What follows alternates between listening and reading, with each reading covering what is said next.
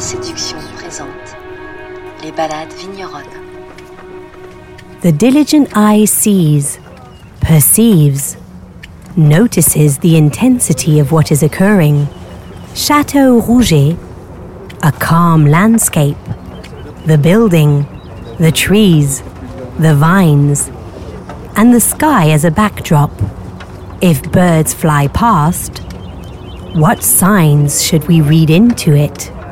Let us only contemplate that which time has fashioned.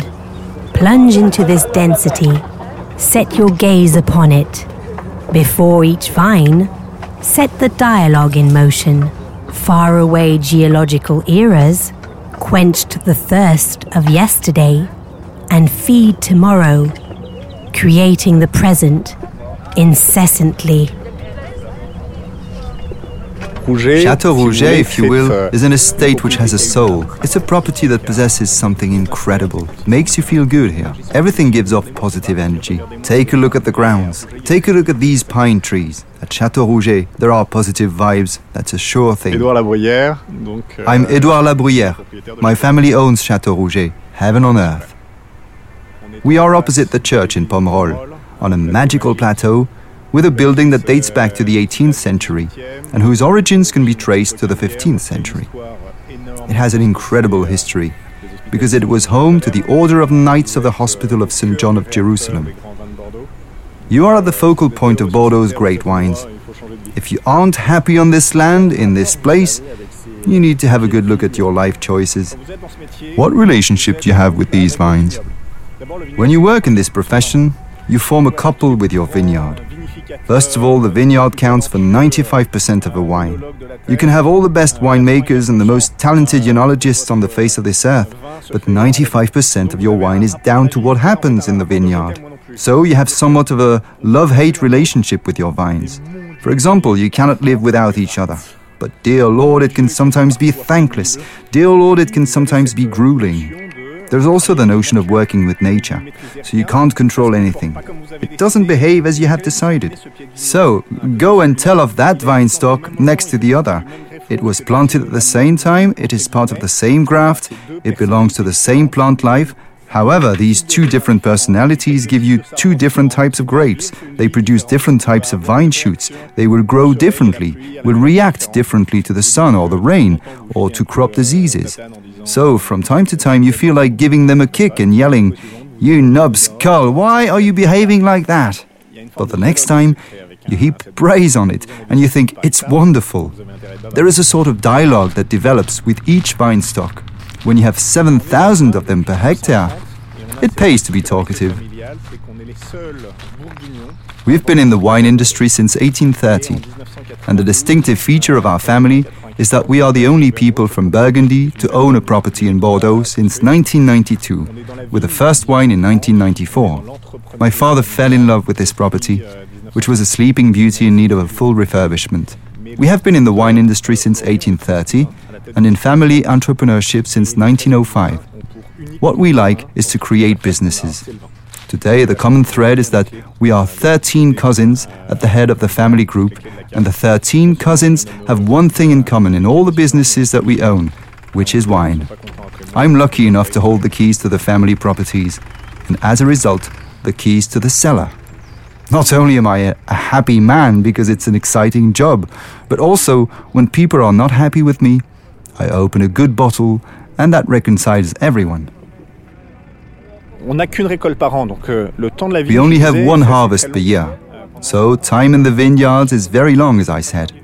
Over a 20 year period, we dug up and replanted three quarters of the vineyard. We learned because we knew nothing about it. We were like school children with our single grape variety methods.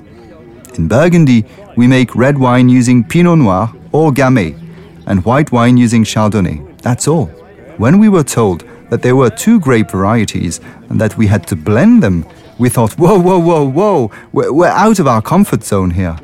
And we have to deal with our children that are Merlot and Cabernet, which have strong personalities.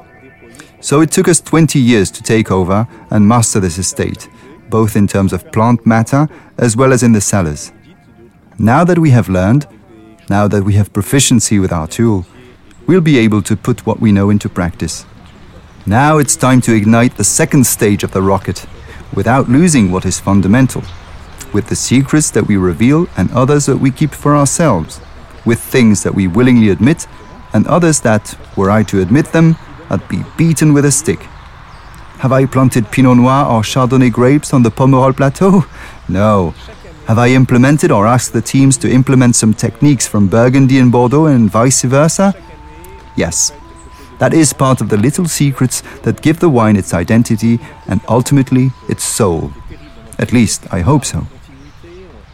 Each year, we have to go back to the drawing board. Each year, you produce something different. And each year, you are constantly calling yourself into question. What really troubles me in our trade is when we speak of continuity. When you plant vines like the ones here, they will start to produce suitably in 30 to 40 years. This means that it is your children or even your grandchildren who will see it produce top quality grapes. Being able to be so forward looking is the opposite of immediate trade, immediate consumption, and our society of immediacy and all that. So we are permanently in a system of balances and counterbalances, which means that the vines require time, while the way wine is consumed today is almost immediate. So, to be able to have a long term vision for the vineyard and a short term vision for business and consumption means that we are constantly having to perform a delicate balancing act. vous avez du Cabernet Franc ici. Euh, Here we have the Cabernet Franc. Well, overall we have 80% of Merlot and 20% of Cabernet Franc. When I'm asked for technical information about Chateau Rouget, and I'm asked what the final blend is, I really have to take a good look into it if I want to be precise. Because either you indicate 80 20, as planted in the vineyards, or you put something else for the final blend because, and I shouldn't really tell you, we rarely have an 80 20 proportion because each year we do something different.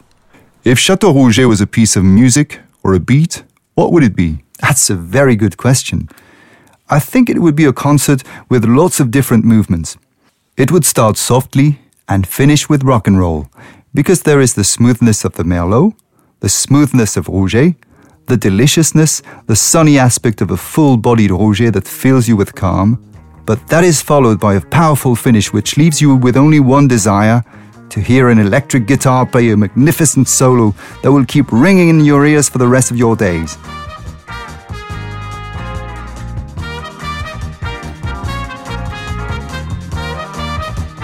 An aesthetic shock for all the senses. The beauty of a creation is that which lingers. Long live the continuation of the wonderful, adventure that brings people to this clay, fierce land to make wine, such great wine.